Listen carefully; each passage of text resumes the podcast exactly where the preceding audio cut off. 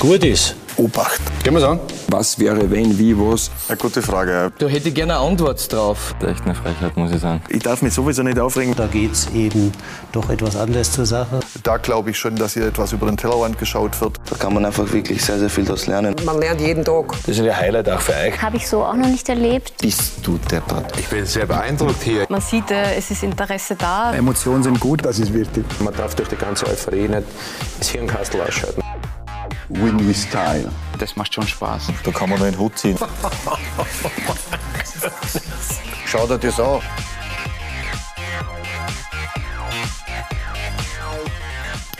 Der Montag auf Sky Sport Austria. Ich begrüße Sie ganz herzlich zu Talk und Tore exklusiv. Ein Gast, viele Fragen. Und dazu sind wir heute in einer besonderen Location bei einer besonderen Frau. Wir sind hier zu Gast in den Swarovski Kristallwelten in Wattens und damit darf ich auch unseren heutigen Talk-Gast begrüßen. Sie ist die Präsidentin der WSG Tirol und noch viel mehr ist sie eine Frau, die mit ihrer Art und ihrer Vielfältigkeit beeindruckt. Diana Lange-Swarovski. Hallo. Auch ein herzliches Grüß Gott von meiner Seite und schön, dass Sie da sind. Es freut uns sehr, dass wir heute hier zu Gast sein dürfen. Gehen wir erstmal gleich auf diese wunderschöne Location ein, in der wir da sitzen dürfen, die Swarovski Kristallwelten. Die kennen Sie nur zu gut. Was für Erinnerungen verbinden Sie denn mit diesem Ort hier?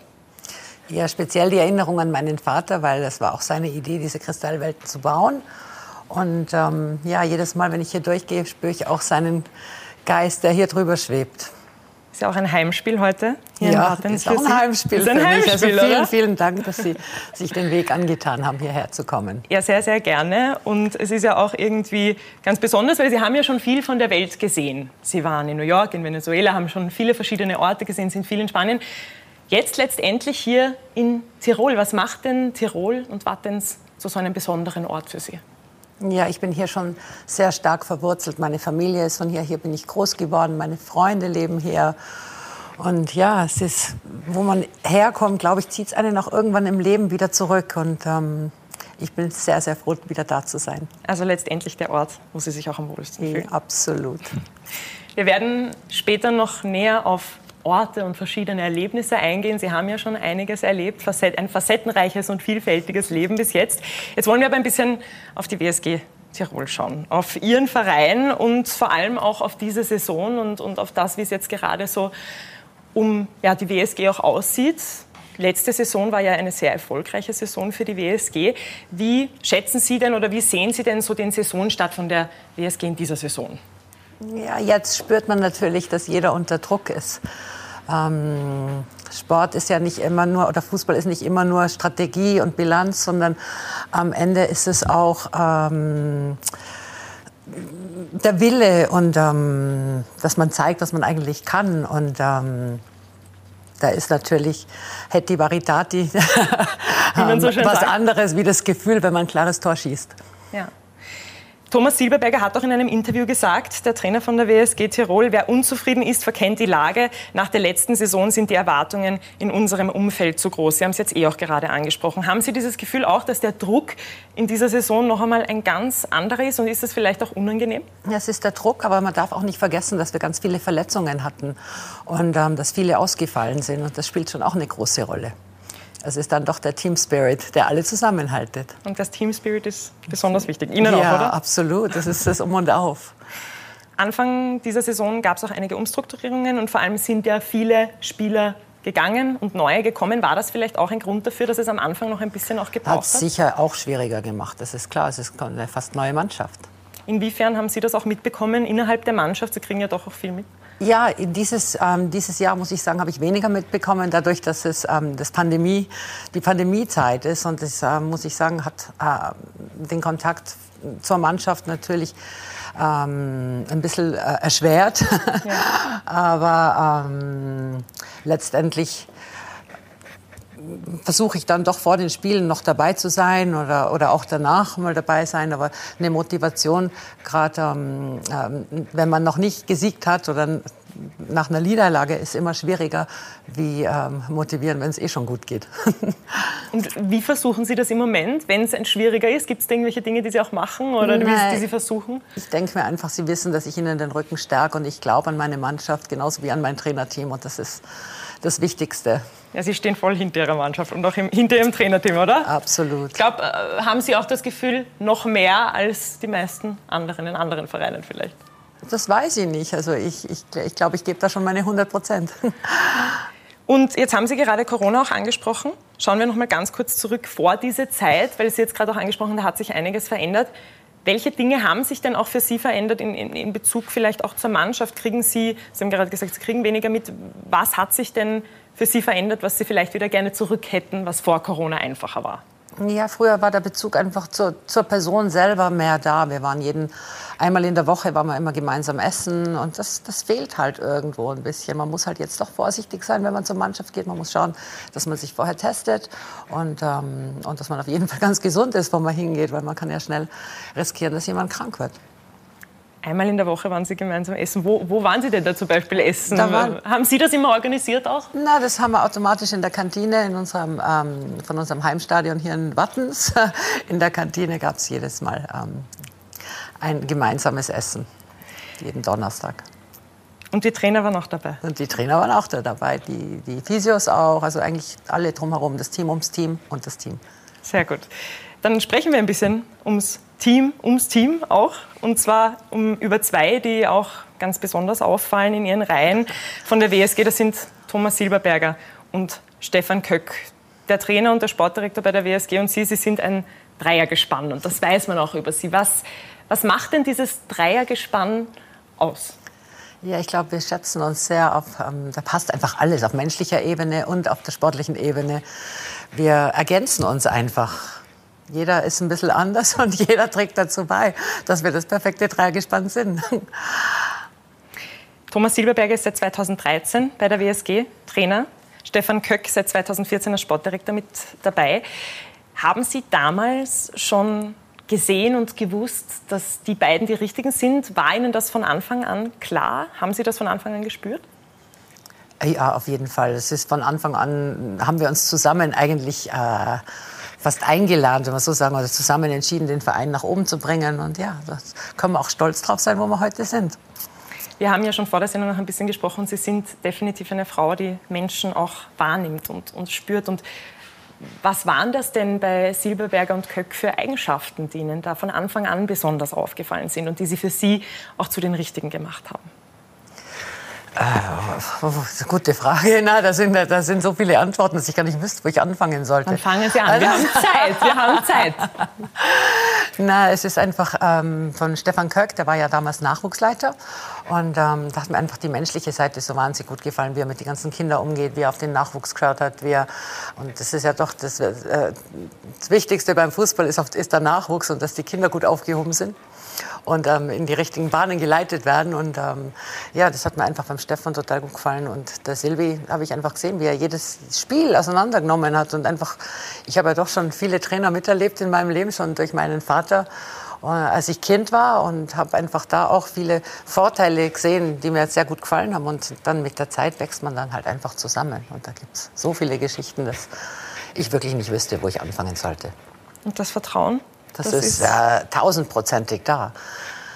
Und das muss man sich auch erarbeiten, ich, oder? Ich, Miteinander. Ich, ich, könnte mir es nicht vorstellen ohne die zwei und ich glaube, ähm, andersrum ist es genauso. Ich glaube, Sie können es sich auch nicht vorstellen ohne mich. Ich würde sagen, wir fragen einfach mal nach, weil das Wichtigste in einer jeden Beziehung ist Vertrauen und daran mangelt es in Wattens definitiv nicht. Es ist eine besondere Verbindung zwischen der Präsidentin Thomas Silberberger und Stefan Köck, die auf Zusammenhalt und Vertrauen basiert. Das passt halt einfach wie die Faust aufs Auge. Lisa Herrmann. Stefan Köck und Thomas Silberberger genießen nicht nur die letzten warmen Sonnenstrahlen auf der Alm, sondern auch das vollste Vertrauen von Präsidentin Diana Lange-Swarovski. Es ist eben diese Freundschaft, diese besondere Verbindung, die bei der WSG gefühlt über allem steht. Für mich persönlich oder sicherlich auch für uns zwei äh, mehr wie Chefin, weil wir einfach sagen, er ist eine, ist Vertrauensperson für uns, weil sie in guten und in schlechten Zeiten äh, immer zu uns gestanden ist und zu uns steht. Äh, und das ist für mich persönlich der größte Antrieb, äh, dass man da was zurückzahlt. Und ich kann mich jetzt in diesen acht Jahren Zusammenarbeit, jetzt ist das neunte Jahr Zusammenarbeit, ein einziges Mal erinnern, wo sie dann wirklich sauer war und hat gesagt, die Leistung ist nicht akzeptabel und ansonsten hat sie immer alles positiv gesehen. Dieses unschlagbare Dreiergespann. Ich glaube, das ist äh, mal in Europa einzigartig. Äh, ich kann immer wieder nur sagen, 4. Juli 2020, wo wir eigentlich abgestiegen werden, wo gibt es das, bei welchem Club gibt es das, äh, dass ein Trainer oder Sportdirektor das überleben. Wir sind durch dick und dünn gegangen, wir haben ja auch schwierige Phasen hinter uns, sportlich schwierige Phasen hinter uns und deswegen glaube ich, ist das so gewachsen und richtig zusammengeschweißt. Das ist dann schon überragende Freundschaft für uns drei, würde ich sagen. Besonders die vergangenen drei Jahre bei der WSG eine Achterbahnfahrt der Gefühle. Aufstieg, sportlicher Abstieg, die Rettung in letzter Sekunde durch den Konkurs vom SV Mattersburg und dann diese unglaubliche Saison gekrönt mit dem Erreichen der Meistergruppe. Das,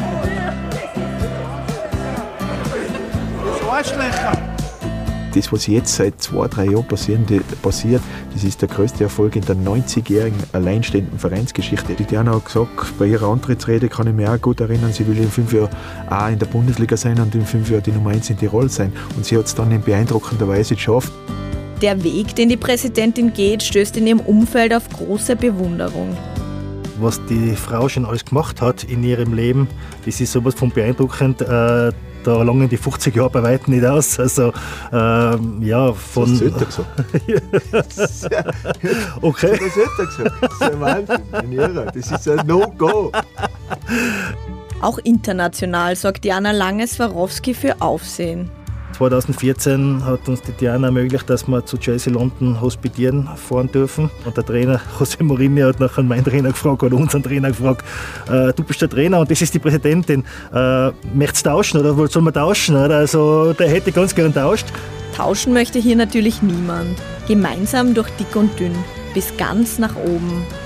Die WSG ohne Diana Langes, ist das überhaupt vorstellbar? Extrem schwierig, extrem schwer vorstellbar. Ich habe das einmal intern auch diskutiert, äh, auf welchem Fundament der Verein steht. Äh, und ja, man kommt immer wieder zum gleichen Ergebnis. Äh, das größte Fundament, was dieser Club hat, ist die Diana. Und da geht es nicht um monetäre Sachen, sondern da geht es vor allem um den Einsatz, um ihr Netzwerk, um ihre Leidenschaft. Sie hat einmal zu mir gesagt, die WSG, mit der WSG Wattens damals noch, sie fühlt sich jetzt das erste Mal in ihrem Leben, hat sie eine richtige Aufgabe, was ihr richtig Spaß macht. Und ich glaube, man sieht es in allen Bereichen, dass das wirklich ihr Lebensinhalt jetzt ist und ihre Lebensaufgabe ist und das will sie 100% ernst nehmen. Eine Aufgabe, die richtig Spaß macht. Eine Lebensaufgabe. Hat Thomas Silberberger da recht? Ja, ich bin gerade total gerührt von dem ganzen Interview. Es hat, ja, was löst hat jetzt aus? ein bisschen an Emotionen schon was ausgelöst bei mir. Ja. Was löst es denn aus? Ja, Freude und einfach, ja, wir bringen jetzt was, wir kommen fast die Tränen eigentlich, weil es so nett ist. Und ja, wir haben wirklich viel zusammen geschafft, wir drei. Und ähm, ist das nicht auch genau das, was Sie drei voll, ausmacht? Das ist genau das, was er auch sagt. Das ist eben das, was mich wirklich erfüllt. Und wenn man ähm, sieht, dass der ganze, was wir eingesät haben, jetzt auch zum Ernten ist. Und ähm, ja, das ist einfach schön. Und es ist, glaube ich, auch genau das, was die WSG ausmacht. Ja. Ihre Leidenschaft, Ihr Feuer. Wir haben es ja gerade gehört, ohne Ihnen wäre die WSG auch nicht Unsere das. Leidenschaft und unser Feuer, muss ich in dem Fall sagen. Ja. Jetzt bringe ich einmal einen kleinen Schmäh in das Ganze mit rein, weil Thomas Silberberger ist ja Trainer. Plan B wäre vielleicht José Mourinho, wir haben gerade gehört, er, er würde vielleicht ja auch gern tauschen, falls Thomas Silberberger mal irgendwie durch die Erfolge von der WSG weggeht. Ja, ich täte nicht so schnell eintauschen. Geht nicht so schnell, also ein José Mourinho kann auch nicht mithalten. Na. da ist uns unser Silvi schon heilig. Ja. ja. Dann sprechen wir da mal ganz kurz auch drüber, weil es ist ja eher unüblich, dass ein Trainer so lange bei einem Verein ist. Das wissen Sie ja auch für den modernen Fußball. Da werden Trainer sehr schnell ausgewechselt. Man sagt ja auch immer wieder, dass der Trainer eigentlich das schwächste Glied der Kette ist in einem Verein. Bei Ihnen ist das nicht so. Warum Warum ist das denn so bei Ihnen? Warum treffen Sie dann nicht auch diese typischen Entscheidungen, die in Vereinen auch oft getroffen werden? Ich glaube, bei uns ist das überhaupt anders. Er ist auch nicht der typische Trainer. Wir, wir haben ja wirklich, ähm, Stefan Köck, Thomas Silberberger und ich haben wirklich von Anfang an alles ähm, im Verein äh, neu gestaltet und den Verein versucht eben nach oben zu pushen und dahin zu bekommen, wo er heute ist. Und, und ähm, da ist nicht nur ein Trainer oder ein, ein Sportdirektor oder eine Präsidentin, sondern es muss alles in einem Rat zusammenlaufen praktisch. Und ähm, ja, deswegen sage ich, dass er nicht nur Trainer ist, sondern eigentlich ganz wichtig für den ganzen Verein an allen Ecken. Was für Aufgaben übernimmt er denn noch, die so wichtig sind? Na, äh, ganz egal. Also, wie gesagt, äh, wir sind da alle in, in jeder Ecke involviert. Es gab ja in den vergangenen Jahren nicht nur Höhen, sondern auch Tiefen bei Ihnen. Wir haben es jetzt gerade auch gehört, zum Beispiel der sportliche Abstieg, damals im Jahr 2020. Wenn Sie zum Beispiel an den 4. Juli zurückdenken, das war der Tag so gegen 19 Uhr. Hat es da vielleicht einmal einen Moment gegeben, wo Sie gezweifelt haben an den beiden? Nein, nicht. In gar keiner Sekunde, weil ich sage auch heute noch, dass ähm, ohne die Pandemie wären wir nicht abgestiegen. Weil wir waren damals auch das einzige Land, äh, Bundesland in der Quarantäne. Und ich glaube, dass das einen großen Unterschied gemacht hat. Was waren denn da noch so Gründe? Ein Grund war ja zum Beispiel wahrscheinlich auch, dass Thomas Silberberger damals eine Zeit lang ausgefallen ist durch seinen Unfall. Durch seinen Unfall, das auch noch, ja. Das hat sicher auch, äh, war war sicher auch ein wichtiges Thema, ja. Die Pandemie, dann der Unfall, da kam einiges zusammen zu der Zeit, ja. Und wenn Sie an die Zeit zurückdenken, wie, wie war das damals auch für Sie? Es war auf jeden Fall ein Moment der Prüfung für mich selber, ja, muss ich, muss ich sagen. Aber uns war schon klar, ähm, Stefan Kölk und ich haben uns in dem Moment, ähm, wie der Silvi damals im Krankenhaus war, natürlich ähm, zusammen telefoniert und uns auch getroffen und haben hin und her überlegt, haben gesagt, na, da muss wirklich was Schlimmes passieren, dass wir uns da einen anderen suchen. Na, er bleibt bei uns no matter what und wir warten, bis er wieder gesund ist. Und es gab da ja auch eine schöne Geschichte. Und zwar sind Thomas Silberberger und Stefan Köck zu Ihnen nach Marbella ja, gekommen. mit dem Gips. Ja, Was ist da denn da passiert? Bitte erzählen Sie uns diese Geschichte. Ja, das war dann nach dem Abstieg, glaube ich, wenn ich mich richtig erinnere. Ja, das war nach dem Abstieg und ähm, ja, und da haben die beiden wirklich schon geglaubt, dass sie eventuell nicht mehr bleiben oder nicht mehr bleiben wollen oder haben auch an sich selber gezweifelt, aber dem habe ich gleich entgegenwirken können. Und wie kann man sich das vorstellen? Thomas Silberberger mit dem Gips ist dann ja, zu Ihnen nach mit den, gekommen? mit den Krücken und mit allem. Und ja, ich habe beide Gott sei Dank wieder so weit motivieren können, dass sie wieder dass sie wieder guter Dinge waren, das nochmal neu alles zu organisieren und nochmal neu aufzustellen. Und dann haben wir wirklich in kürzester Zeit eigentlich für, für zwei Ligen geplant, weil wir nicht wussten, wie was weitergeht und haben für die zweite und für die erste Liga geplant. Und Gott sei Dank ist es so ausgegangen, dass wir wieder in der ersten waren. Ist ja eigentlich auch fast unüblich, dass Ja. die Präsidentin dann den Trainer überreden muss zu bleiben, weil er eigentlich schon an sich zweifelt, oder? Ja, es war, es war einfach eine schwierige Zeit und man darf seinen Unfall da nicht vergessen. Das, ist, das hat ihn ja natürlich psychisch auch sehr belastet. Und was Ihre Beziehung auch ausmacht, ist, dass es da keinen richtigen Vertrag gibt, wenn ich das richtig recherchiert habe. Das ist alte, gute alte Handschlags Handschlagsqualität. Ja, dass ich jetzt alle mit den Verträgen noch mal hinterherlaufe, ich glaube, das haben wir gar nicht mehr notwendig. So, so eng sind wir. Ja. Und ist Ihnen das auch wichtig, diese ja, absolut. Handschlagsqualität Nein, auch ich bin auch noch so ein Mensch, der wirklich jedem gerne in die Augen schaut und, und so auch das Vertrauen gibt. Also uralte Tiroler Handschlagqualität halt, ja. Gibt es die auch mit Juventus Die- Turin? Juventus, gute alte ja, Handschlagsqualität? Das ist, ja, absolut. Das besteht, ist ähm, äh, alles auf freundschaftlicher Basis mit Ihnen. Das ist natürlich auch eine Win-Win-Situation, weil wir sehen uns bei der WSG schon als äh, Spielerentwickler. Das ist auch ähm, eine der großen Stärken von unserem Trainer. Das sieht man beim ähm, Christian Gebauer, beim Schnecki, beim, beim äh, Gucki. Äh, da gab es schon ähm, einige, die, oder beim Baden, das ist ein gutes Beispiel, äh, Nico Baden, der mit einem kleinen Transfer, ähm, Transfermarktwert kam und ähm, dann mit einem wirklich hohen gegangen ist. Also wir, haben, wir können das schon aus den Spielern rauskitzeln oder er kann das aus den Spielern rauskitzeln. Und, ähm, Ja, und äh, es gibt ja da einige Spieler, die auch immer wieder zu Ihnen kommen, eben von Juventus Turin. Wie ist denn diese Kooperation zustande gekommen? Erzählen Sie da mal ein bisschen. Die Freundschaft haben Sie, freundschaftliches Verhältnis haben Sie gerade gesagt. Wie hat das alles begonnen? ja, durch die, durch die Freundschaft mit der Familie hier.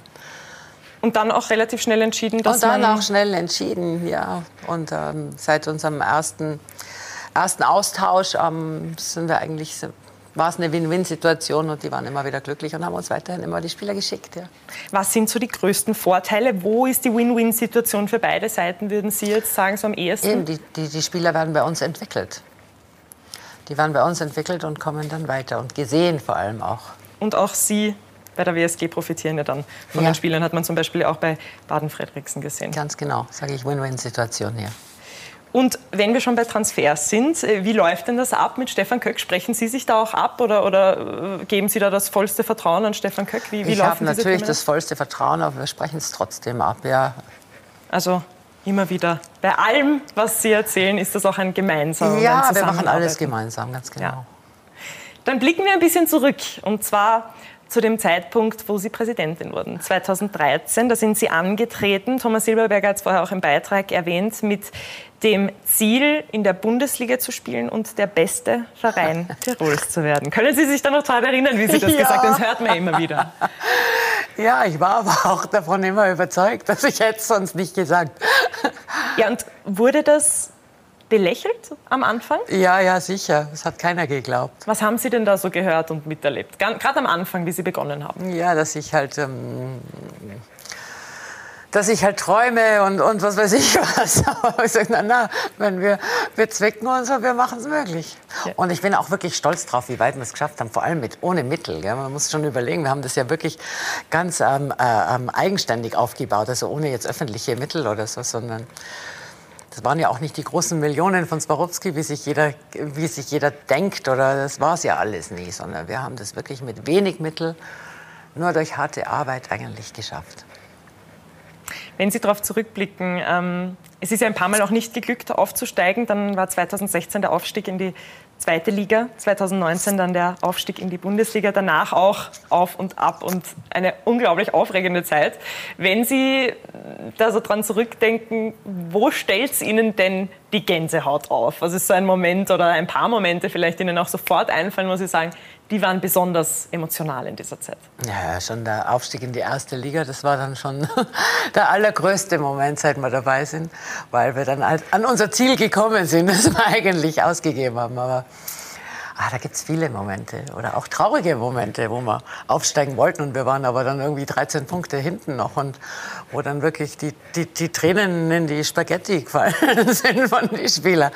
Und, ähm, und wir es aber dann wieder ganz nach oben geschafft haben bis zur Relegation und dann halt dann dort nicht weiterkamen. Aber es gab immer wieder solche Momente der Gänsehaut und wo man eben durch diesen Zusammenhalt dann doch wieder weiterkommt. Der Moment, wo Sie aufgestiegen sind, das war damals im Spiel gegen Horn. Waren Sie da damals dabei? Und wenn Sie so dran zurückdenken, wie, haben Ihnen da zum Beispiel dann auch Leute geschrieben, ah, jetzt hast du das doch geschafft, wir haben zwar nicht dran geglaubt, oder, oder wie waren ja, da die vor allem, ich Reaktionen? glaube 2012 oder so haben wir auch gegen Horn gespielt und da haben wir damals haben wir damals die Relegation verloren. ja. Also es gab dann schon ja, beide ja, Seiten. Ja, Na, das war, Aber schön waren tolle. Momente, ja. Definitiv. Kann ich mir sehr gut vorstellen. Wenn man jetzt in die, in die Zukunft blickt, jetzt haben Sie ja mit der WSG schon, schon viel erreicht und sehr, sehr viel erreicht, eigentlich alles, was Sie sich vorgenommen haben. Gibt es von Ihnen auch einen Wunsch, ähm, irgendwie in den nächsten vier bis fünf Jahren eine, oder was wollen Sie aufbauen? Wo sehen Sie die WSG in fünf Jahren? Soll das vielleicht auch gerade als Unternehmerin etwas Nachhaltiges sein, was Sie da dann aufbauen? Ja, wir wollen uns auf jeden Fall in der Bundesliga etablieren. Das ist Ziel Nummer eins.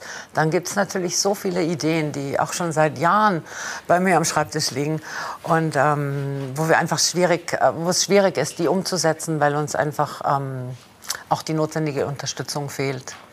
Aber Ideen gibt es da natürlich ganz viele. Sie sprechen die notwendige Unterstützung an. Jetzt ist es so, dass die WSG der Verein in der Bundesliga mit dem geringsten Budget ist. Wie stolz ist man denn da auch an Ihrer Stelle, dass man es trotzdem so weit schafft, obwohl man der Verein mit dem geringsten Budget ist? Ja, eben, wie gesagt, das ist ganz harte Arbeit und wir sind extrem stolz drauf, dass wir heute da sind, wo wir sind. Und warum glauben Sie denn, dass es gerade bei Ihrem Verein trotzdem so gut funktioniert? Ist es dann auch Ihre weibliche Kraft, die Sie da mit reinbringen? Oder ist es der Zusammenhalt? Was das, sind denn da so die Ich glaube nicht, dass es an mir liegt. Es liegt an uns allen im ganzen Verein. Also, wie gesagt, das ist ein Verein und nicht eine Person, die wir alle zusammen super arbeiten und deswegen auch da sind, wo wir sind. Vorhin haben Sie auch gesagt, man glaubt vielleicht, das sind diese Millionen von Swarovski, die da reingepulvert werden, stimmt aber so nicht. Swarovski ist Ende 2020 als Hauptsponsor ausgestiegen. Wie hat sich denn das auf den Verein ausgewirkt damals? Ja, das kam total unvorbereitet eigentlich. Ähm, was für mich, ich bin da zwischen zwei Stühle gesessen, weil auf der einen Seite ist es meine Familie und das Familienunternehmen und ähm, wo der Sport auch immer eine wichtige Rolle gespielt hat gell, im, im, Unternehmen und wo man eigentlich sich bewusst ist, äh, wie wichtig das für Kinder ist, weil es einfach die Kinder in die richtige Bahn lenkt, ganz wurscht in welchem Sport. Dann es bringt ähm, Generationen und, und, Hintergründe zusammen und ähm, es schafft auch Arbeitsplätze. Und ähm, dann gleichzeitig war es halt so, dass in der ganzen äh, Krise von der Pandemie und dann auch so viele Arbeitsplätze ähm, gekündigt worden sind auch von, auch von Freunden von mir, das, wo ich dann natürlich auch Verständnis haben musste, dass äh, wir kein Geld mehr bekommen. Also es ist so ein Mittelmaß an Emotionen gewesen, die ich dann letztendlich doch nachvollziehen kann. Und wie haben Sie versucht, die Lücke dann zu schließen? Auch irgendwie vielleicht das äh, wieder reinzubringen, was durch Swarovski dann nicht mehr da war? Durch Spielerverkauf. Damals haben wir den Kelvin Jeboa verkauft und ähm, konnten da mal die Rechnungen zu Weihnachten zahlen praktisch. Und, ja. Also man glaubt oft, ja, dass man es muss dann auch ist. seine, ja ganz genau. Also es dann in, ja, in Wahrheit ist es, es ist, ja, also ist der Name Swarovski vielleicht manchmal auch, oder ist er Segen oder Fluch oder ist er beides zugleich in, in, in, der Hinsicht auch? Weil man ja oft dann irgendwie vielleicht auch zu hören bekommt, es ist ja so einfach. Na, das hat gar nichts mit Segen oder Fluch zu tun. Das ist einfach die jetzige Situation, die Pandemie. Ja. Und da sind wir ja nicht die Einzigen, denen es ja. so geht. Das geht ja den anderen Vereinen auch nicht viel anders. Ja. Und von Ihrer Seite war da auch damals auf beiden Seiten mhm. ein Verständnis und ein, ein zwischen den Stühlen sitzen. Genau. Aber überall, wo man sich umhört, wird ja auch gesagt, dass sie das trotzdem, obwohl es eine schwierige Situation war, sehr, sehr großartig gemeistert haben. Kommen wir zu Ihnen ein bisschen privater vielleicht und vor allem auch zu Ihrer Liebe zum Fußball. Jetzt ist klar, dass Ihr Vater Ihnen das in die Wiege gelegt hat. Können Sie sich an einen bestimmten Moment erinnern, wo diese Faszination für den Fußball auf einmal da war? Oder etwas, was es in Ihnen ausgelöst hat? Ja, wie gesagt, ähm, der Sport ist in meiner Familie immer schon ganz, ganz hoch geschrieben gewesen. Und ähm, auch die, die, die, die, soziale Verantwortung, das ist ja auch dann, wo der Verein dann auch noch irgendwo mit reinfällt. Ähm, ich, ich, bin mit dem groß geworden, dass unsere Verantwortung viel, viel weiter geht wie, ähm, wie der, der Rand vom Firmengelände. also, und bin so auch ähm, letztendlich mit meinem Vater am Fußballplatz gelandet, weil ähm, er sich da immer dafür eingesetzt hat. Wir hatten damals die WSG, also die äh, Werksportgemeinschaft hieß es damals noch und ähm, bin immer mit ihm am Fußballplatz gewesen. Und da war dann auch sofort die Liebe da? Ja, die ist, die ist mit mir groß geworden, diese Liebe. zum Fußball, zum Eishockey, zum Tennis, in, in, in jede Sportart eigentlich. Da waren, war mein Vater immer involviert. Überall. Und waren es alle möglichen Sportarten, die Sie dann so begeistert haben auch, oder war es schon besonders Fußball? Ja, für mich war immer der Fußball das Besonderste, weil er eben die Leute so verbindet. Ihre Arbeit im Sport wird auch anerkannt und gesehen. Sie haben für Ihre Verdienste um das Sportland Tirol das Verdienstkreuz des Landes Tirol überreicht bekommen. Was hat Ihnen das auch bedeutet? Ja, also die, diese Auszeichnung bin ich sehr, sehr stolz drauf. Ähm, allerdings habe die ich nicht alleine verdient, sondern eigentlich alle, die tagtäglich mit mir arbeiten, die haben sich ein Stückel von dem verdient, von dem Verdienstkreuz. Ja. Nächstes Ziel ist der Ehrenring. Sie sind auch sozial sehr engagiert und man merkt ja auch jetzt, wenn ich mit Ihnen spreche, Sie vergessen nie darauf zu erwähnen, dass es nicht Sie alleine sind. Sie denken immer an Ihre Mitmenschen und, und das auch, indem Sie sich sozial engagieren. Ich habe hier ein paar Dinge aufgelistet, SOS Kinderdörfer, Pink Ribbon, Jump and Reach, wo Sie ähm, für ein Mentorship für junge Sportlerinnen ähm, an der Seite von Leo Windner. Wieso liegt Ihnen denn das so am Herzen, sich sozial zu engagieren? Ja, eben. Mit dem bin ich auch groß geworden. Es, ist, es gibt nicht nur uns allein, es gibt immer Leute, die was brauchen und bedürftig sind. Und ja, da bin ich natürlich gerne immer da. Ich habe das große Glück, auf die Butterseite mm, geboren zu sein. Und, und deswegen helfe ich auch immer gern, wo immer auch ich kann. Ich habe jetzt ein paar ähm, Organisationen aufgezählt, ein paar Dinge, die Sie machen. Gibt es irgendetwas, was Ihnen ganz besonders am Herzen liegt, wo Sie sich besonders einsetzen? Ähm, Pink Rim mache ich schon seit sehr, sehr vielen Jahren, aber ich setze mich auch überall immer ein, wo, viel, wo, es um Kinder geht, immer gerne.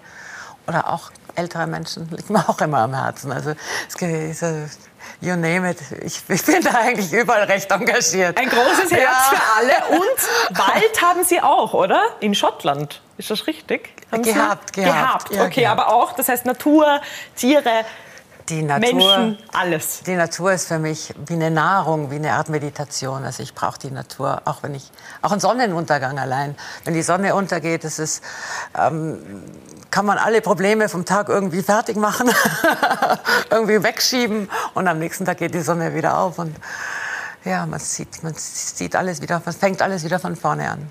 Ja, man macht immer weiter. Ich bin so ein Mensch, der kann nicht ruhig sein. Ich bin, mach weiter und weiter und weiter irgendwie. Ja, ja und Sie setzen sich ja für viel, viele Dinge ein mit Ihrer Leidenschaft. Ja. Wir wollen wissen, wer Diana Lange-Swarovski privat ist. Lisa Herrmann hat sich auf Spurensuche begeben. Und mit wem geht das besser als mit echten Freundinnen? Und das ist sie, Diana Langes-Swarovski. Großzügig, wunderschön, ehrgeizig, vertrauenswürdig. Große Tierliebe, große Menschenliebe, große Fußballliebe. Barbara Schett und Ulrike Meyer über ihre gute Freundin Diana Lange-Swarovski. Eine, die nicht jedem Mikrofon oder jeder Kamera hinterherläuft. Und da kommt dieses Wort ins Spiel. Authentizität mit der Diana kannst du überall hingehen. Du kannst in ein Beisel gehen und du kannst, äh, glaube ich, zu den, zu den Oscars gehen mit ihr. Sie wird sich überall wohlfühlen und wird äh, sich überall gleich geben. Sie ist eine wunderbare Mutter. Ich habe sie oft mit ihren Kindern erlebt. Ähm, und ähm, das ist, die sind ihr ein und alles. Also das ist wirklich äh, sehr, sehr schön, wie viel Liebe sie ihnen gibt und, und ähm, wie sehr sie sich sorgt und, ähm, und, und all diese Dinge. Ähm, da merkt man einfach, was, was für ein Mensch sie ist. Man kennt sie als Präsidentin, als Prominente, als Tochter. Aber für mich ist es eine Freundin. Die ehemalige Profitennisspielerin Barbara Schett verbindet mit Diana Langes-Swarovski nicht nur ihre Bekanntheit. Weil wir doch beide irgendwie ähm, in einem ähnlichen Geschäft sind. Äh, wir sind äh, beide Frauen, wir sind äh, beide stehen in der Öffentlichkeit. Deswegen glaube ich, verstehen wir uns so gut, weil, weil wir doch sehr, sehr viele Gemeinsamkeiten haben.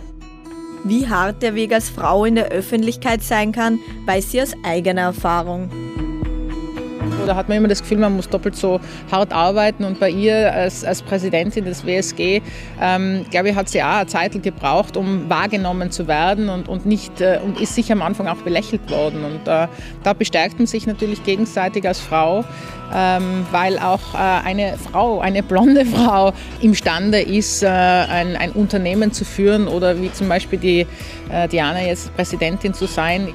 Ulrike Meyer Sie hat diesen Weg von Anfang an begleitet. Vor 25 Jahren lernt sie die Präsidentin über eine gemeinsame Freundin kennen und lieben. Jeder oder jede, die die Diana kennen, wissen, dass, dass das ihr Herzblut ist. Und sie hat da wirklich sehr viel, äh, in, nämlich in allen Richtungen. Sie wollte jetzt nicht nur Präsidentin sein, sondern sie hat sich, glaube ich, in allen Belangen engagiert, äh, damit das einfach ihre Handschrift bekommt und damit sie mit ja, Trainer, Sportdirektor, Mannschaft ist sie extrem eng. Und das, glaube ich, kriegt man in Tirol auch mit. Also das ist schon, glaube ich, ein äh, Unterschied zu vielleicht vielen anderen Vereinen. Das ist jetzt nicht, weil ihr langweilig ist, weil ich glaube, das ist ihr nicht, äh, sondern weil sie es wirklich mit Herzblut macht. In all den Jahren entdeckt die Immobilienmaklerin verschiedenste Facetten ihrer Freundin. Diana hat ja äh, zeitlang in Venezuela gelebt und ich kannte das nur von Hörensagen, auch was sie sich dort aufgebaut hat. Das heißt, ich wusste, es ist äh, in, in der, ja, im Irgendwo mehr oder weniger. Und äh, einige Jahre später bin ich dann gemeinsam mit ihr hingefahren. Und wir haben dann Venezuela noch ein bisschen bereist. Und es war jetzt nicht so, dass wir in die Fünf-Sterne-Häuser waren, sondern es war wirklich so, dass wir auch im Amazonas ja, auf der Hängematte geschlafen haben, ähm, in anderen Destinationen auch ganz normal auf einem einfachen Britsche. Das würden vielleicht die, die wenigsten der Diana zutrauen, dass sie irgendwo im Dschungel sitzt und sich mit ja, äh, einfach der Einfachheit äh, sie das extrem gefreut hat. Diana Lange-Swarovski.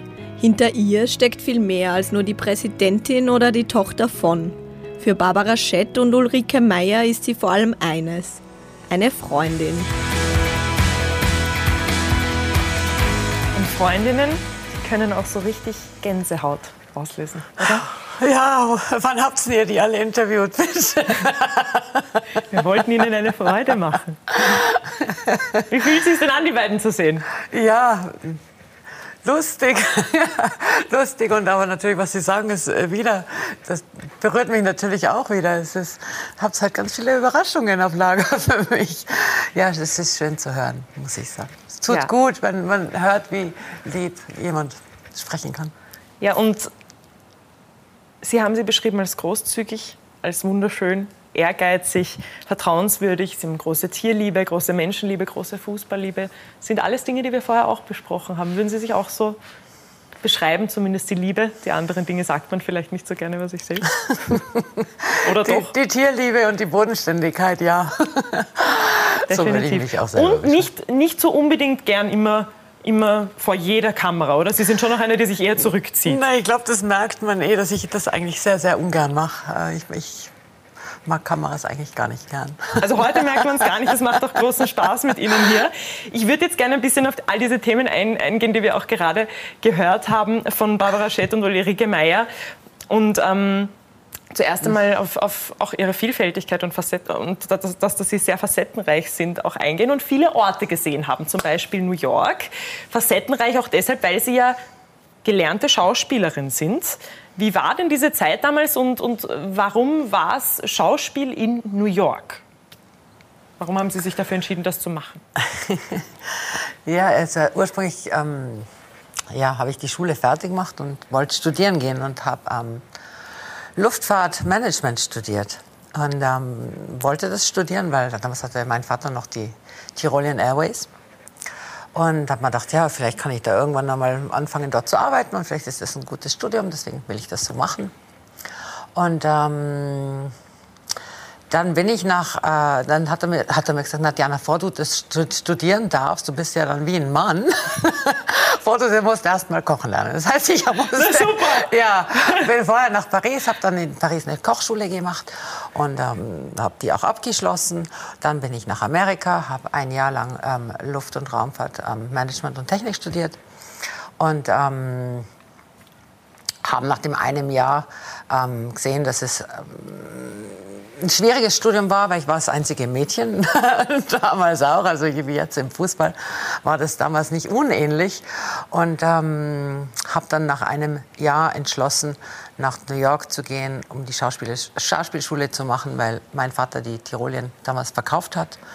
Und ähm, ich dann dachte, jetzt muss ich irgendwas tun, damit ich lerne, wie ich mit jedem und überall zurechtkomme. Was dann aber auch nicht wirklich der Fall war, weil im Schauspielen war ich nie gut, sonst würde würd ich jetzt da auch besser sein wahrscheinlich.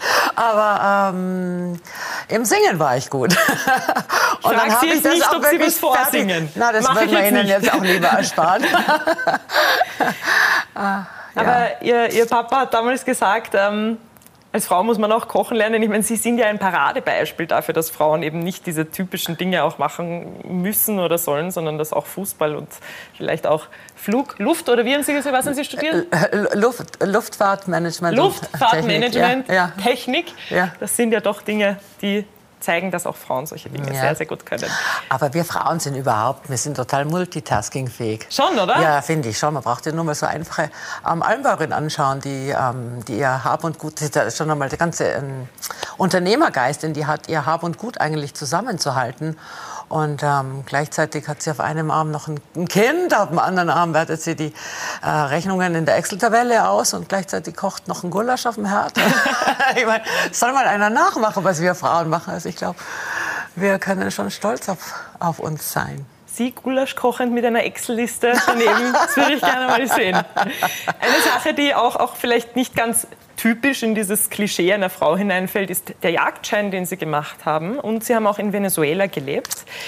Ähm, Sie haben in Venezuela gelebt, äh, haben dort Büffel auf einer Farm gezüchtet, haben sich dort auch für Tiere, die in Gefangenschaft waren, eingesetzt. Holen Sie uns bitte mal ein bisschen ab und erzählen Sie uns etwas von, von dieser Zeit.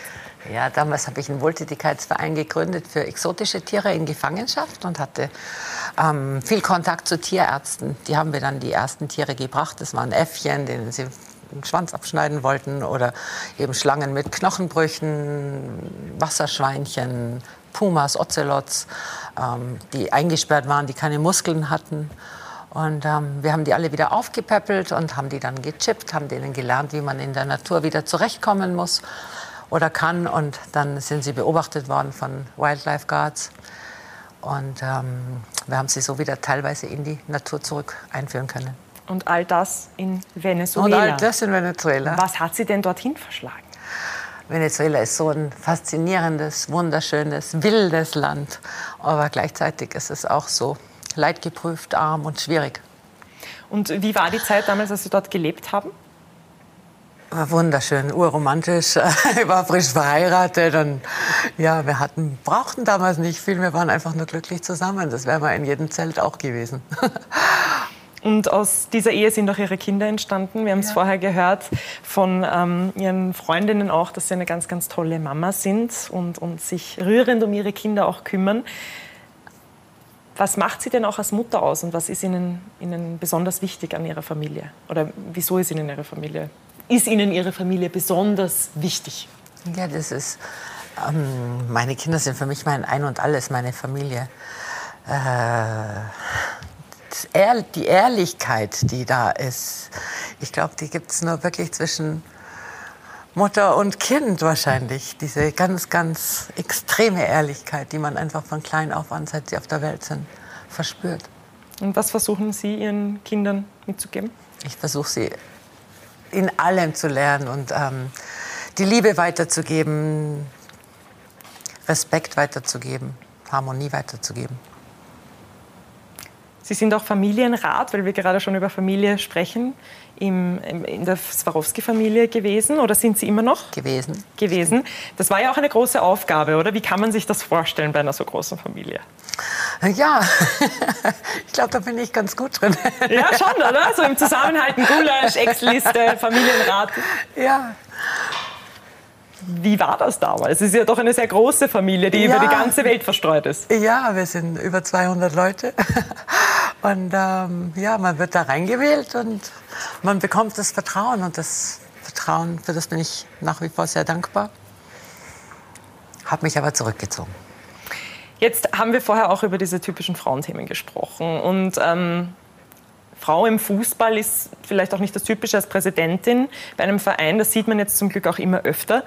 Ähm, wurden Sie da oft unterschätzt aufgrund Ihres Geschlechts? War das oft etwas, was Sie vielleicht auch so verspürt haben oder, oder war das bei Ihnen nicht so der Fall? Na, es ist ja völlig egal, ob man als Mann oder Frau ist, glaube ich. Wenn man die Leidenschaft lebt und und ähm, ich glaube, bei mir hat das jeder schon gesehen, dass ich die wirklich lebe, dann ich, mich wundert es eh, dass da noch nicht mehr Frauen verankert sind. Wir werden die, die Werbefahne ein bisschen ja, schwingen. Der Damenfußball, der boomt ja total. Und, aber es ist ja, hat das, bereitet uns alle spannende Fernsehabende schon. Aber dass sie in, im, im, im Managementbereich noch nicht mehr sind, wundert mich. Es gibt ja ein paar, Brigitte Annel zum Beispiel, Michaela Dorfmeister, Susanne Fornit, Sarah Telek als Schiedsrichterin, es sind jetzt nur einige Beispiele. Was können denn Frauen Ihrer Meinung nach im Fußball beitragen, vor allem jetzt in dem Fall im Männerfußball, was Männer vielleicht nicht können? Bringen die vielleicht irgendetwas mit durch ihre Art, was Sie vorher auch erwähnt haben, was, was vielleicht auch anders ist und, und neue Aspekte mit reinbringt in den Fußball?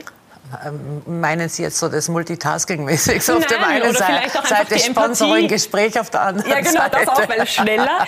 mit der freien Hand noch zujubeln.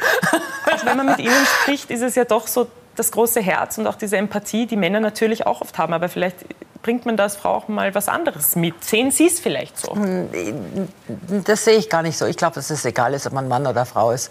Ich glaube, das können wir beide genauso. Wir sind halt, wir Frauen sind halt eher das untypischere Bild. Also wir sind jetzt nicht der, der, der Mann mit dem dicken Bauch mit der Zigarre und dem Bier in der Hand, obwohl ich glaube, dass wir schon auch ein Bierchen trinken gehen können, und uns schon auch mal in die Art und Weise krachen lassen können und auch mal auf den Tisch schauen können wie ein Mann.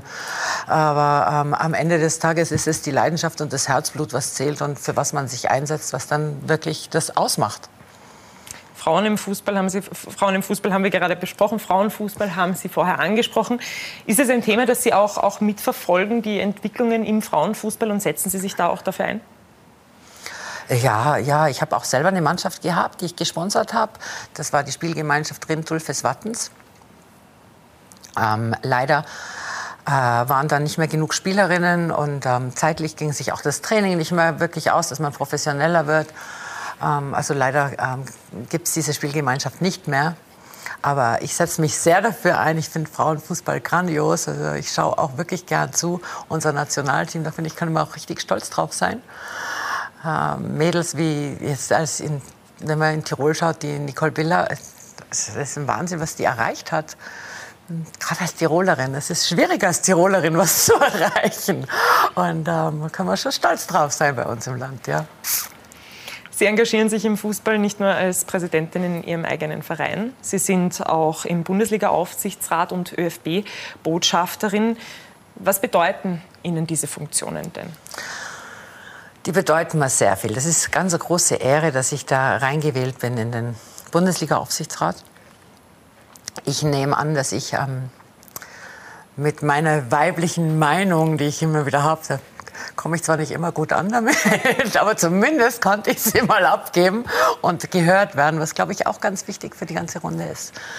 Also ich bin sehr happy, dort zu sein und sehr happy, unsere ähm, weibliche Meinungen auch irgendwo ähm, zu deponieren. Wozu haben Sie denn zum Beispiel eine weibliche Meinung? Würde mich jetzt interessieren. Ob es die wäre, ist ganz egal. Das kann man jetzt die Pandemie dazu nehmen, zum Beispiel. Aber Sie setzen sich, glaube ich, da auch sehr für Innovation ein.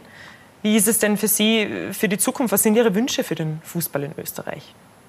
Ich finde, dass, dass wir jetzt schon ganz, ganz stolz sein können auf Fußball Österreich, weil wenn man so rausschaut, ähm, Richtung Deutschland zum Beispiel, was weiß letztes oder vorletztes Jahr waren es 62 Prozent aller Legionäre dort kommen aus Österreich. Und äh, ich meine, da sieht man schon, dass wir hier in Österreich viel richtig machen. Und ähm, ja, wir unseren Nachwuchs dahin bringen, wo er hin soll. Also wir sind ein kleines, feines Fußballland Österreich, auf das wir sehr stolz sein können. Und wie gut ist es denn auch, dass Sie im Bundesliga-Aufsichtsrat sind in Bezug auf die WSG? Äh, ich rede jetzt da nicht für die WSG, sondern ich rede da für alle Vereine. Ähm, auch für die kleineren Vereine, nachdem wir eher so ein kleiner Dorfverein sind, der jetzt die große Bühne hat und auf der großen Bühne spielen darf, ähm, setze ich mich natürlich gerade für die Kleinen mehr ein. Sie wurden damals, um zur ÖFB-Botschafterin auch noch kurz zu kommen, unter Leo Windner zur ÖFB-Botschafterin. Jetzt ist Gerhard Billetich ja der neue Präsident. Ist er Ihrer Meinung nach der Richtige? Ich habe ihn noch nicht kennenlernen dürfen. Ich bin ähm, sehr eng gewesen mit dem Präsidenten Leo Windner und habe ihn wahnsinnig geschätzt. Und ich glaube, es war umgekehrt genauso. Und äh, wie wir jetzt wirklich weiter tun, äh, müssen erst noch Gespräche stattfinden. Ich freue mich auf jeden Fall schon, wenn ich ihn kennenlernen darf. Dann kommen wir jetzt zu einem Mann, der ihr Leben geprägt hat, vor allem auch Fußballleben geprägt hat, und zwar Ihrem Vater. Sie haben ihn heute schon einige Male erwähnt, auch den Geist, den wir hier spüren, wenn wir hier sitzen. Ähm, er ist im Frühjahr leider verstorben. Er wäre jetzt vor kurzer Zeit, ähm, 68, hätte seinen 78. Geburtstag gefeiert und bleibt hier, vor allem in Tirol, aber auch in Österreich, als Fußballpionier in Erinnerung. Was haben Sie sich denn von ihm abgeschaut? Was haben Sie von ihm gelernt, wenn Sie jetzt so auch an ihn zurückdenken? Ich glaube, ich habe einfach alles von ihm gelernt. Bis auf die Ruhe, die fehlt mir noch. Ruhe und Geduld. Das sind die zwei Sachen, die mir eigentlich fehlen.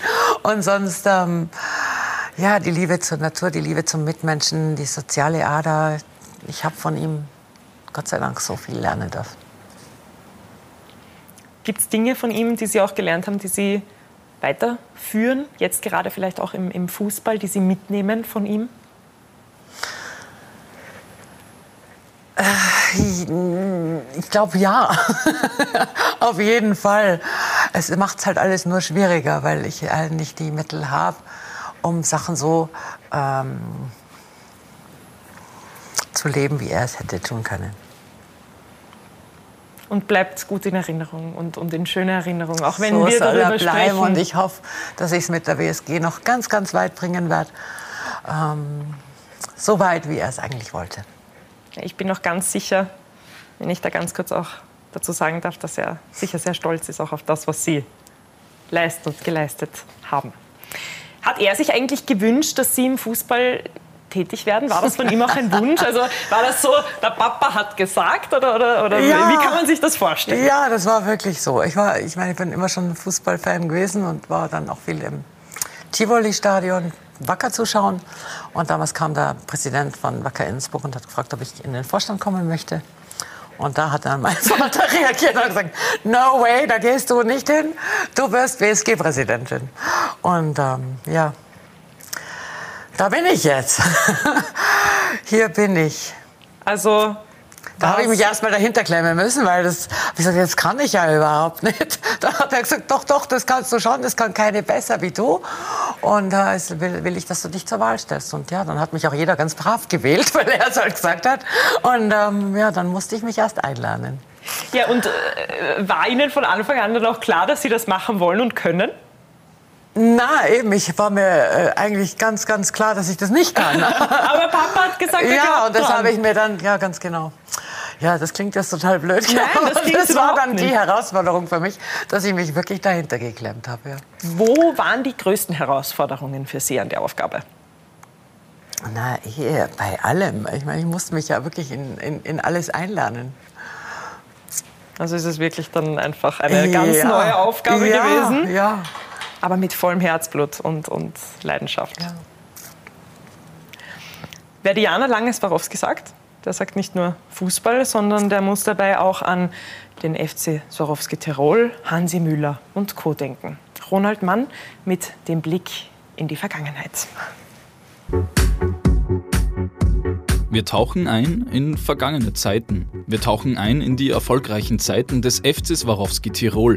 Einer, der den Verein entscheidend mitgeprägt hat, erinnert sich zurück. Ja, es hat so geheißen, äh, der Hansi Müller, deutscher Nationalspieler, geht jetzt von Inter Mailand äh, zu Innsbruck in die Operettenliga nach Österreich und äh, dem war aber gar nicht so. Wenn du gegen Juventus spielst oder Roma oder Napoli, das sind lauter super Spieler auf dem Platz, da wirst du nicht so eng gedeckt und es war für mich schon äh, eine große Herausforderung, äh, mich da durchzusetzen. Müller wird mit den Tirolern zweifacher Meister, Cupsieger und zieht bis in das UEFA Cup Halbfinale ein.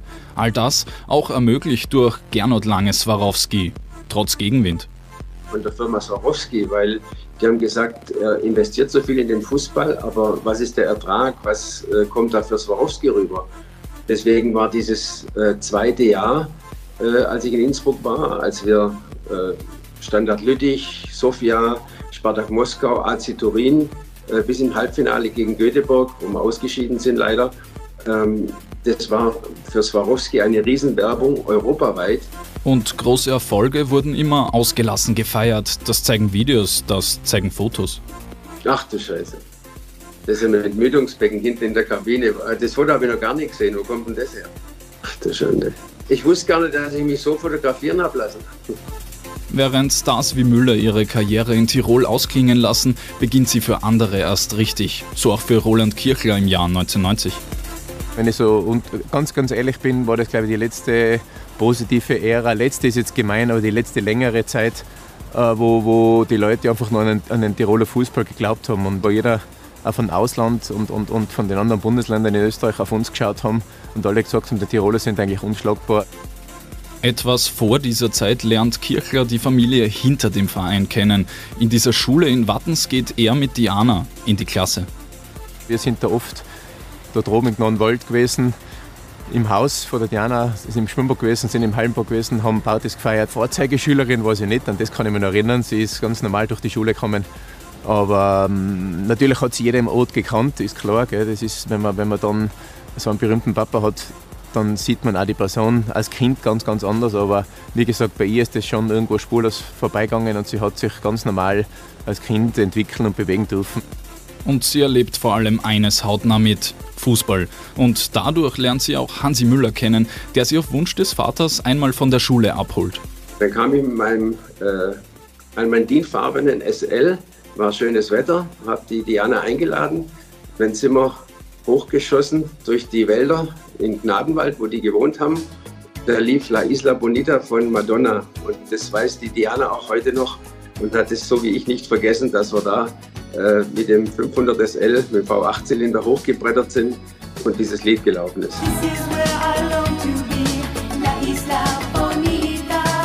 Die Stimmung im Tivoli, wenn es abging und der Rasen gebrannt hat, das hat sie schon auch beeindruckt und deswegen brodelt es in ihr und deswegen ist sie eine echte Fußballdame geworden. Sie hat sich, glaube ich, sehr, sehr viele gute Seiten von Gernot Langes abgeschaut und versucht natürlich mit ihrer eigenen Persönlichkeit noch, noch ihre eigene Identität zu finden. Und ich glaube, mitkriegt hat sie von daheim sehr, sehr viel. Eines ist klar, der damalige Tiroler Fußball hat Diana Lange-Swarovski definitiv geprägt.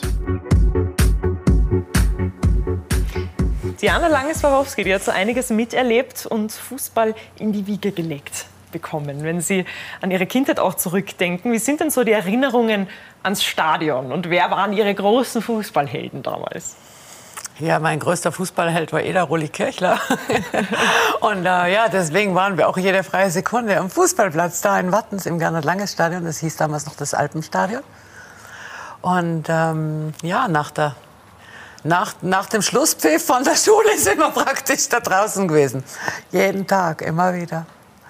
Und wie war das auch so als, als, als junges Mädchen und auch als junge Frau, dann, dann trotzdem immer wieder mit dabei zu sein? Was hat man da so für Dinge auch gelernt und erlebt vielleicht unter vielen Fußballern? Ja, es war, es war einfach, unsere Freizeit war automatisch Fußball. Das war einfach so. Schöne Zeit. Und wenn Sie daran zurückdenken an La Isla Bonita, können Sie sich noch erinnern? Da kann ich mich ganz genau erinnern, ja. Wie haben Sie das im Kopf? Weil der Hansi das so komisch ausgesprochen hat. Dann immer, La Isla Bonita. Auf seinem Dialekt. Wie sagt man es richtig? La, La, Isla Bonita. Oder, ich glaube, ich habe das auch nicht richtig aber gesagt. er hat es halt auf seinem schwäbischen ähm, Dialekt. La Isla Bonita. Und da, glaube ich, habe ich mich habe ich immer ganz viel lachen müssen deswegen und deswegen hat er auch das noch im Kopf. ja, und Sie hatten in der Zeit sicher auch viel Spaß. Also ja, ich stelle mir das wahnsinnig, ja. wahnsinnig schön vor, auch so eine Zeit und lustig. Ja, vor allem in so einem tollen Auto mitfahren und als, als junges Mädel fasziniert einen das halt. Ja, ja und im Stadion, mit Papa gemeinsam. Ja, das, ja, sind wir auf der ganzen Welt gereist in Stadien. Eine besondere Zeit. Können Sie sich denn eigentlich auch Jetzt dadurch, dass wir auch gerade mitbekommen haben, wie lang das eigentlich auch schon diese, diese Zeit zurückgeht, wie viel Sie da auch schon miterlebt haben, können Sie sich vorstellen, ähm, bei, einem bei einem anderen Verein auch mal eine Funktion zu haben oder liegt es an dieser tiefen Verbundenheit auch zur WSG, dass das funktioniert? Na, das liegt nur, zu, nur, nur, nur an der WSG. Also ich könnte sonst bei keinem anderen Verein dabei sein. Also es bleibt die WSG? Es bleibt die WSG und hoffentlich schaffen wir noch viel, viel mehr damit. Für immer und ewig. Bevor wir noch darüber sprechen, was Sie noch schaffen wollen, wollen wir noch ganz kurz, ähm, Sie haben es vorher angesprochen, auf die Stadionthematik schauen. Gernot Langes Stadion, das ist ja doch irgendwie ein Wunsch, dass man dort wieder spielt. Wie groß ist denn der Wunsch vom Tivoli wieder zurück ins Gernot, ins Gernot Langes Stadion zu gehen? Ja, der Wunsch war sehr, sehr groß. Ich habe damals auch ein Angebot abgegeben, das Stadion zu adaptieren, mit, ähm, mit meinen Mitteln zu adaptieren. Und ähm, leider ist es von den Anrainern ähm, nicht angenommen worden oder von einigen Anrainern nicht angenommen worden und sehr erschwert worden und ähm, ist dann somit auch letztendlich nicht umgesetzt worden. Und das ist einfach so zu akzeptieren, wie es ist. Deshalb spielen wir im Tivoli weiter. Wären aber lieber? Wären lieber in Wattens, ja. Wären lieber in Wattens. Und wie sehen die das Pläne ist unser vielleicht? Zuhause für die Zukunft aus fürs Zuhause? Wie gesagt, das ist zu akzeptieren, das ist nicht dort wollen. Ja. Okay, also ist das jetzt auch einmal für die nächsten Jahre dann zu akzeptieren. Wie lässt sich es im Moment mit dem Tivoli vereinbaren, auch für Sie? Ist das okay. Auch, auch mit den Fans ist es schwierig, auch die Leute dann hinzubekommen. Will man da vielleicht auch irgendwie dran arbeiten? Ja, ich glaube, dass irgendwie jeder WSG-Fan insgeheim hofft, dass wir wieder nach Wattens zurückkehren, äh, was, was halt schwierig ist. Und, und, und das Tivoli ist halt das Stadion von Wacker Innsbruck immer schon, immer schon gewesen. Und wir ähm, sind dort nicht zu Hause. Und das spürt halt dann jeder Fan genauso wie die Mannschaft. Das Tivoli ist eigentlich das Heimstadion von Wacker Innsbruck. Jetzt ist das Einzugstirol in, in Tirol nicht so groß. Wie, wie, sehen Sie das denn? Ist in Tirol genug Platz für zwei so große Vereine oder könnte man sich eventuell wieder so wie früher vorstellen, dass man die Kräfte bündelt hier in Tirol? Ja, ich bin zwei Vereine, ist Ja und Nein. Also ein, äh, ein Derby, das, da geht's, das löst schon Emotionen aus. Und ich glaube, dass auch durch diese Emotionen wieder viel mehr Fußballfans dazukommen, weil es ganz egal, wenn wir Derby gespielt haben, bis auf den Gipfel rauf spaziert. Ja, und, und jeder am Gipfel, der überhaupt nie runterkommt, hat gewusst, heute ist Derby. Also das redet sich dann rum. Und, und du siehst, das ist die, die, die, dieses Adrenalin in der Luft schon. Das kannst du einfach schon bis zum Gipfel rauf spüren. Und ähm, äh, von der Seite her ist das das Konkurrenzdenken von zwei Vereinen sicher toll, aber äh, von der wirtschaftlichen Seite wieder schwer, wieder, wiederum sehr schwer. Also ähm, es ist dieses Ja und Nein und ähm, wir haben halt unsere eigene Identität und unsere äh, eigene Philosophie und ganz ein anderer Verein wie Wacker Innsbruck, die WSG und deswegen würde ich auch da nie mehr das zusammenschweißen wollen. Da ist einfach schon zu viel passiert in der Vergangenheit. Und ich finde es gut, dass es zwei Vereine gibt, um das noch mal kurz zu beantworten. Es ist zwar wirtschaftlich schwer, aber letztendlich sind wir froh, dass es zwei so unterschiedliche Vereine gibt wenn man es jetzt auch wirtschaftlich betrachtet und vielleicht daran denkt, dass zwei Vereine in der Bundesliga spielen. Wacker Innsbruck ist ja in der vergangenen, also in dieser Saison eigentlich knapp dran gescheitert aufzusteigen. Würden Sie das als gut empfinden, dass beide Vereine in der ich meine, es würde in meiner Situation nicht viel ändern. Ich bin jetzt auch der, der Verein mit dem niedrigsten Budget. Insofern wird es in meiner Situation keinen großen Unterschied machen. Aber wenn man jetzt so zum Beispiel sagt, David zum Beispiel oder vielleicht bei Ja, da ist natürlich, das ja, das wäre super. Wie gesagt, das würde ganz viele neue Fans locken. Also wäre das schon was, wo Sie auch sagen, naja, fände ich, fänd ich super. Aber mitfiebern tut man dann schon, auch wenn es um, um den Aufstieg geht oder nicht? Damit dann ein Derby kommt, nein, oder? Na, ich kümmere mich um, meine, um meinen eigenen ja, Verein. Ja, nein, ich weiß nicht. Das war, war, war auch eher eine, eine, eine spaßhalber eine Frage, weil ich glaube, ich glaub, wir wissen, wie das, wie das auch ist, wenn ja. da so eine große Rivalität besteht. Ähm, wenn wir jetzt ein bisschen auf die, auf die Zukunft blicken, Sie haben es vorher auch gerade noch mal erwähnt, ähm, Sie haben noch viel vor. Sie haben ähm, noch viele Dinge, die Sie sich auch wünschen. Was sind denn Ihre größten Wünsche, die Sie mit der WSG noch erreichen möchten? Wir, Sie haben ja eigentlich schon alles erreicht, was Sie sich vorgenommen haben und, und was Sie bei Ihrer Antrittsrede damals gesagt haben, Bundesliga und der beste Verein in Tirol zu werden, die Nummer eins in Tirol. Was gibt es noch für Ziele und Im für Moment, große Wünsche? Im Moment ist es mir einfach nur wichtig, mit unserem kleinen Budget, das wir derzeit haben, in der Liga zu bleiben. Ähm, alle anderen Ideen, die liegen auf meinem Schreibtisch und ich hoffe, dass sie eines Tages umgesetzt werden können. Und wenn es dann soweit ist, werde ich es dann schon erzählen. Ich bin froh, dass Sie die Ideen noch mal ansprechen. Können Sie vielleicht so ein bisschen anteasern, was Sie sich vorstellen? Nichts Na, Konkretes, man soll aber was über Sachen Wünsche. noch nicht sprechen, bevor sie nicht so weit sind. Das bringt anscheinend Unglück, sagt man. Okay, Sie halten still. Na gut, okay, ist ja, ist ja auch völlig, völlig okay. Ist Europacup zum Beispiel vielleicht auch ein Thema für, für die, für die kommenden der, Im Moment ist es einfach nur der Klassenerhalt. das ist im Moment das Wichtige, ja. Ja, und ähm, Ihre persönlichen Ziele mit der WSG, wie lange wie lang wünschen Sie sich denn, dass das Ganze jetzt auch noch ja, weitergeht? Wie lange sehen Sie sich noch in dieser Position als Präsidentin bei der WSG? Ja, ich schon noch ein Zeitl. Also ich hoffe, dass ich weiterhin gewählt werde. Aber ich denke schon. Also ich, ich, ich möchte auf jeden Fall nicht gehen. Ich habe noch viel vor mit der WSG. Ja, das heißt, wir sehen Sie noch lange bei der WSG und es, es, wird, es wird auf keinen Fall WSG ohne Diana Langes-Swarovski in den nächsten Jahren geben. Wenn wir jetzt noch mal ganz kurz auf Ihr Leben auch blicken und auf das, äh, wie Sie sich auch die kommenden Jahre vielleicht vorstellen, das haben wir vorher angeschnitten, das Thema. Unternehmerisch war es Ihnen ja immer auch wichtig, Ihr eigenes Ding zu machen. Wieso war denn das für Sie immer, immer ein großer Punkt und, und, und ein großer Wunsch, einfach Ihren eigenen Weg auch zu gehen? Ja, ich habe immer schon selber meine eigenen Unternehmen gehabt. Und ähm, habe jetzt durchs Ableben von Papi ist es auch nicht weniger geworden, gell? sondern sondern es ist jetzt eigentlich, ich habe jetzt eigentlich recht viel um die Ohren, sagen wir so. Aber ich begegne dem Ganzen jetzt mit sehr viel Respekt. Und für mich ist es ganz, ganz wichtig, dass der Mitarbeiter, der da ist, weiterhin bleibt und ähm, dass ich weiterhin so arbeiten kann, wie er es eigentlich gemacht hat. Und ähm, was, was sind denn die Dinge? Ja, das sind jetzt emotionale Gespräche, die Sie da aus mir rauslocken wollen. Aber Nein, das will ich. Ich, ich, ich glaube, das macht Sie ja auch aus, oder? Ist das nicht genau das, was Sie ausmacht? Wahrscheinlich. Das ist ja auch wunderschön, genau, genau diese Art. Und, und, und das, was, was sind die Dinge, die, die, die da jetzt noch dazukommen und die Sie da übernehmen? Na eben, wie gesagt, das ist jetzt das Wichtigste, ist allem mit sehr viel Respekt gegenüberzustehen. Und vor allem bei Ihnen, und das, das möchte ich jetzt auch, auch am, am, Ende, weil wir sind bald am Ende der Sendung angelangt, nochmal hervorheben, sind Sie ein Mensch, der ja wirklich Menschen in den Vordergrund hebt. Die Büffelfarm in Venezuela, die gibt es immer noch. Da gibt es immer noch diesen Manager, der schon seit Jahren dort arbeitet. Stimmt alle, alle meine Leute sind seit 30 Jahren dort und in der Zwischenzeit haben sie ihre Kinder dort. Und ja, so soll es auch sein. So stellt man sich ein Familienunternehmen vor. Und das macht ja auch die WSG aus. Dieses, ja, dieses ganz Vertrauen. genau, das Familiäre. Ja, und, das und haben wir bei uns in der WSG auch. Und da sieht man auch, dass die Mitarbeiter noch die gleichen sind.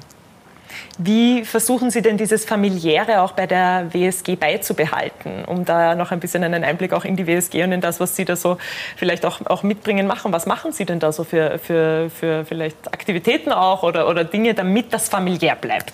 Ja, normalerweise ganz viele solche Sachen. Ja, machen wir Ausflüge und, und ähm, eben essen gehen miteinander.